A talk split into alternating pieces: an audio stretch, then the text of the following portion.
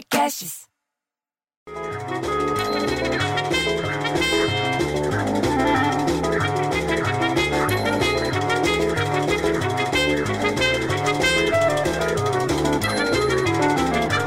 Tô entrando no meu carro, manobra ali na garagem, quase bato numa areia. Numa areia da Dona Piedade. Pô, bicho, uma areia! Esse carro tá tão velho, tão enferrujado embaixo, que aquela coisa qualquer hora pode passar tétano pro meu Classic. Mas daí ligo o rádio e ouço, sabe o quê? Que no Reino Unido, que é a Inglaterra vizinhança ali, que é a Escócia, tá? Eles anteciparam a proibição de carro a gasolina e a diesel para 2030. Sério isso, bicho? O Boris Johnson, que é o primeiro-ministro lá, chamou de Revolução Industrial Verde e diz que quer zerar a emissão de gás carbônico no país até 2050. Queria que meu cunhado parasse de emitir gás carbônico na minha sala. O governo alemão também anunciou mais de 5 bilhões de euros para fomentar veículos elétricos. E aqui eu não consigo nem fazer a cafeteira funcionar na tomada. Imagina meu carro. Pô! Enquanto isso, enquanto resolve o problema de carro por lá, aqui em São Paulo, sabe o que aconteceu ontem? Choveu como nunca. Mas choveu daquelas que não parava, parecia que tinham ligado uma torneira. A cidade teve o maior congestionamento desde o início da quarentena, bicho. Você acredita nisso? O maior, 104 quilômetros de fila, 5 horas da tarde. E foi em todo lugar, porque eu tava andando por aqui, tava no centro expandido, tava vendo que o negócio estava bravo.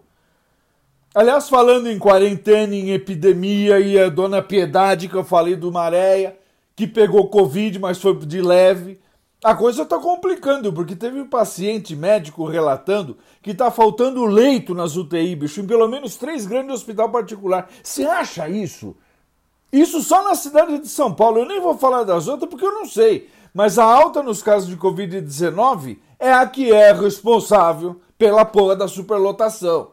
Você entendeu? Diz que não tem mais leito. Não está tendo leito nem no Einstein, nem no São Luís, nem lá no Ciro Libanês. Aumentou muito a internação nas últimas semanas, bicho. Você acha que pode? Tem que tomar cuidado, bicho. São três coisinhas: máscara, distanciamento, álcool gel. Não tem muito o que fazer. Mas vamos falar de coisa boa, porque eu me ensinando daqui a pouco eu vou ficando de mau humor. E eu fico nervoso, eu não quero ficar nervoso. Olha essa. Uma menina de 11 anos, lá de Pernambuco, foi selecionada para ilustrar o novo livro da J.K. Rowling. Sabe, Rowling, Rowling J.K. Rowling, sabe quem que é? É a autora do Harry Potter. Você lembra do Harry Potter? Então, diz que a menina chama Marina Galdino, tem 11 anos e vai integrar uma turma de 34 jovens que foram escolhidos para em um concurso, viu? Foi escolhida num concurso para ilustrar a versão brasileira do livro novo que chama Icabog.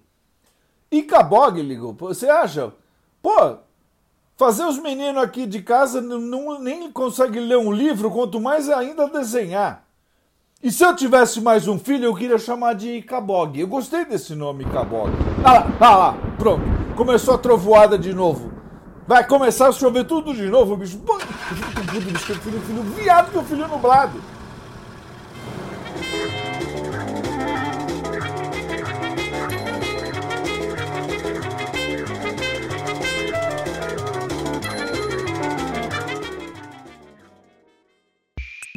Esse podcast foi editado por Rafael Sales e Júlia Fávero.